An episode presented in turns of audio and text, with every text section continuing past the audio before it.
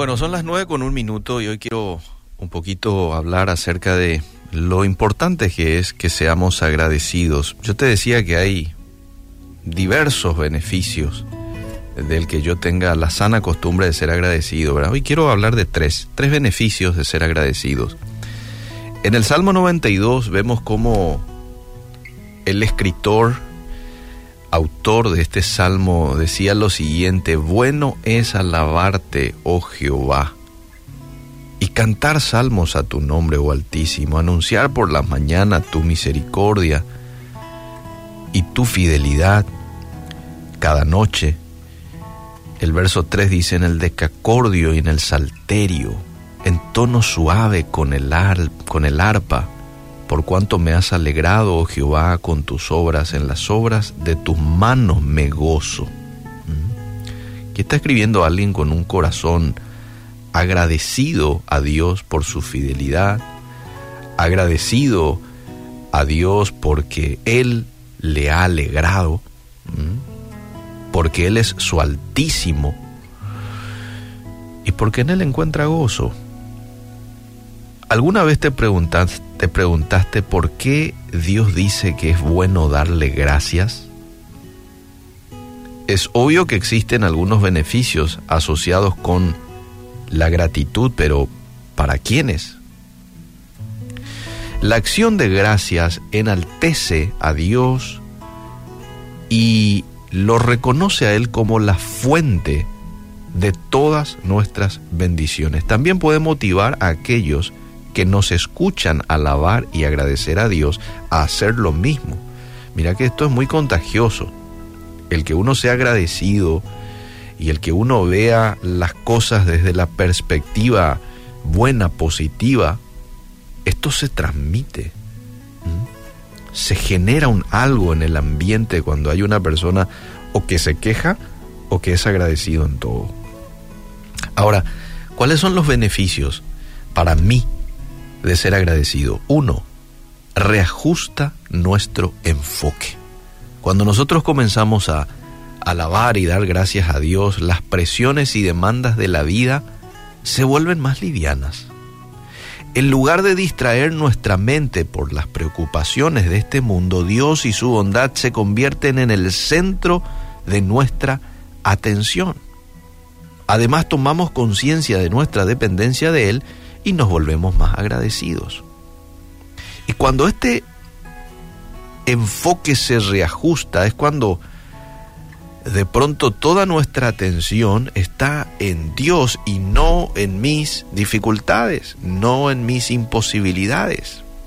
Y ahí es cuando podemos ver la cosa desde otra perspectiva, desde una perspectiva de Dios actuando, de lo imposible lo ves como posible, actúas con valentía, Vemos a varios personajes de la Biblia que han actuado en muchas ocasiones con mucha valentía. El caso de, de David cuando se enfrenta con Goliat, mientras otros estaban temiendo a las amenazas del gigante, David se enfrenta a él.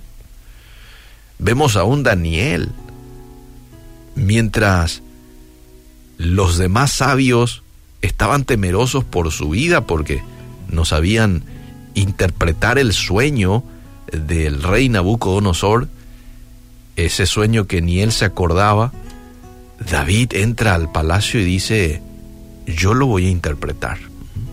Y mira, todavía él no tenía la interpretación, todavía Dios no le había eh, hecho saber, sin embargo él dice, yo lo voy a hacer, oh rey. Esa es la manera en que actúa un hombre que está lleno del Espíritu Santo, pero que también su enfoque se ha reajustado. Ve las cosas de otra manera, precisamente eso nos ayuda eh, a conseguir cuando nosotros somos agradecidos. En segundo lugar, la gratitud nos libera de ansiedad, lo que más hoy hay en nuestro ambiente. Rara vez nos sentimos agradecidos cuando estamos agobiados por problemas y preocupaciones, ¿verdad? Pero es justamente en esos momentos cuando más necesitamos ofrecerle a Dios nuestra gratitud. Hay un cambio, amable oyente, un cambio físico, un cambio mental, un cambio emocional, espiritual asombroso cuando expresamos alabanza. disminuye el peso de las cargas, disminuye el peso de la ansiedad y podemos conseguir regocijarnos en Dios en medio de cualquier situación. La gratitud hace de que podamos en ese sentido estar libres de sentimientos que nos agobian, como la ansiedad. Y en tercer lugar, la acción de gracias refuerza nuestra fe. Sin fe es imposible agradar a Dios, dice un texto allí de la Biblia. Bueno, la acción de gracias fortalece tu fe, de manera que puedas agradar a Dios y puedas vivir una vida desde otra perspectiva. Cuando nosotros recordamos las bendiciones que recibimos y las muchas maneras en que Dios ha expresado su bondad hacia nosotros, eso nos recuerda su fidelidad. Saber cómo ha actuado en el pasado nos fortalece para confiarle nuestro presente y nuestro futuro.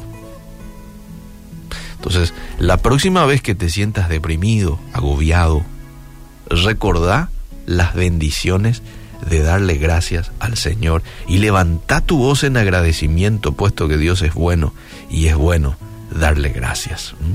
Así que empezá a poner en práctica hoy. Si ya arrancaste tu mañana con quejas, eh, espera un ratito, decirle a Dios, perdóname.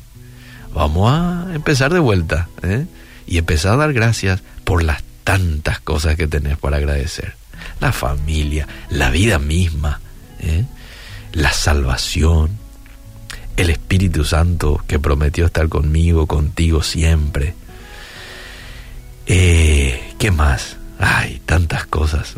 Después hay agradecimientos que probablemente ya sean más específicas, ¿no? De bendiciones que vos en particular tenés, un trabajo, ropa, comida, ¿no?